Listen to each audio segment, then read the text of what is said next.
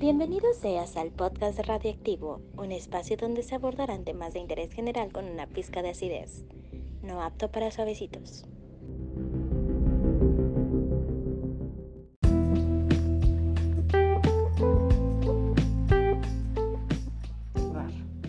Desde siempre he sido una de esas personas que no hace locuras, que lo tiene todo organizado y no sale de sus esquemas.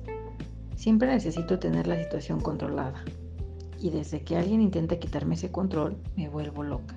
Esto era aplicable a todos los ámbitos de mi vida, hasta que lo conocí. Todo empezó en aquel bar al que no había ido en mi vida, pero que mis amigas frecuentaban los viernes por la tarde. Yo no entendía por qué no se cansaban de estar ahí.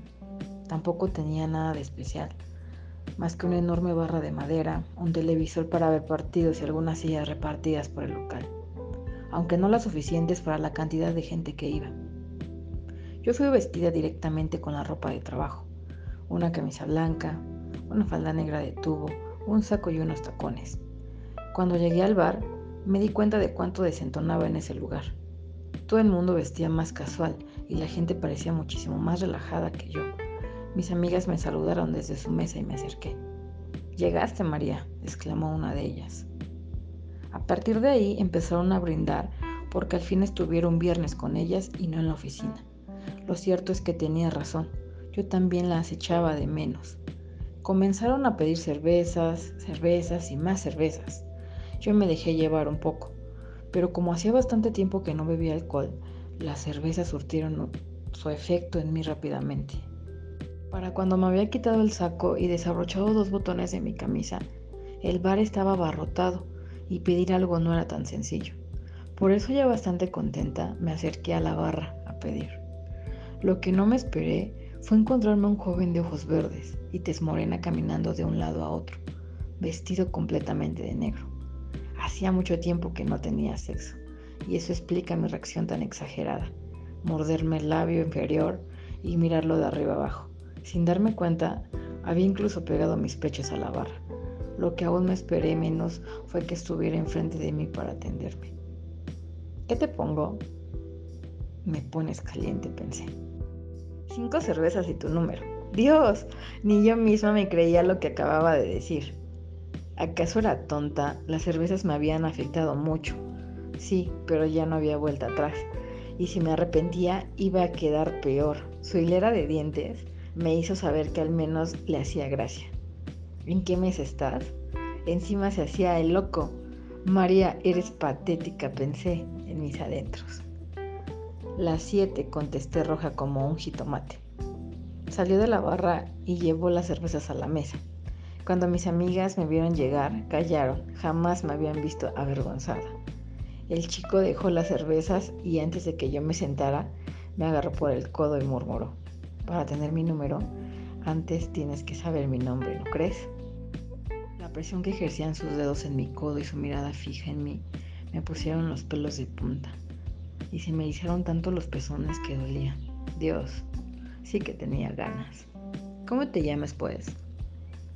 No puedo estar hablando aquí con los clientes, ven conmigo y te lo digo. Miré a mis amigas que me incitaron a seguirlo con sus miradas pícaras y sus pulgares elevados que decían, Está buenísimo, ve por él. Así que eso hice.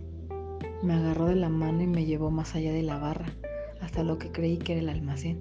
Estaba muy nerviosa, pero a la vez me sentía rebelde. Nunca creí que pudiera verme relacionada con esa palabra, aunque en esos momentos no me reconocía ni yo misma. Aproveché que el chico estaba delante de mí para observar su espalda ancha y sus caderas estrechas, con un buen culo. ¿Jugaría fútbol? Ni idea, pero ya no me importó la respuesta cuando nos quedamos parados en medio de dos estanterías llenas de comida y bebidas. ¿No te dejan hablar con los clientes? No, yo solo trabajo en la barra y mi jefe no me deja salir de ahí.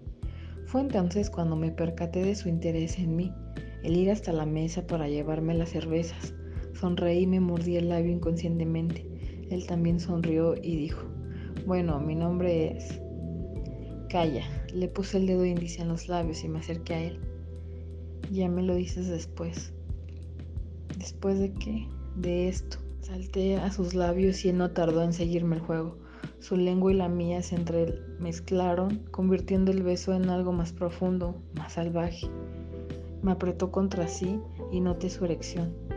Al igual que él, sintió el calor de mi deseo. Encajábamos a la perfección. Sonreí para mis adentros y comencé a desabrochar su pantalón, pero él me frenó. Se separó de mí y negó con la cabeza.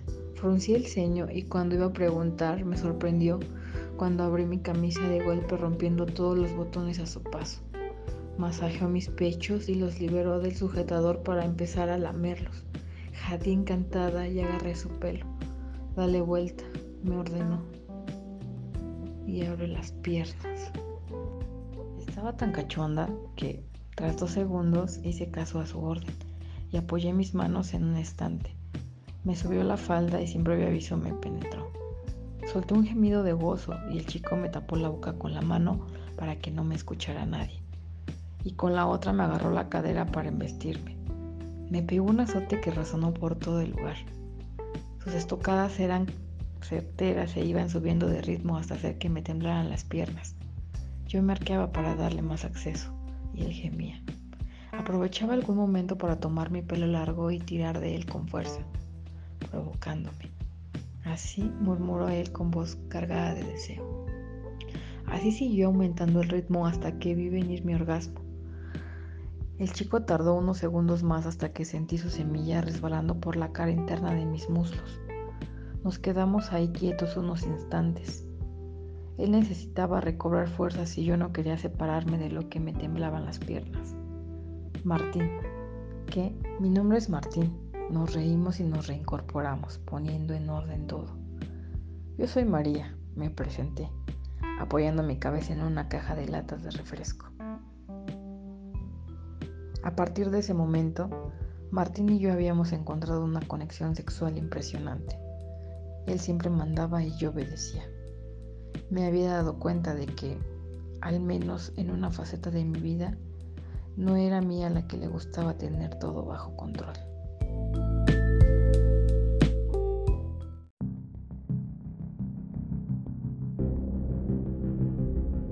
Espero que hayan disfrutado esta pequeña historia. Nos despedimos no sin antes recordarles que coman frutas y verduras.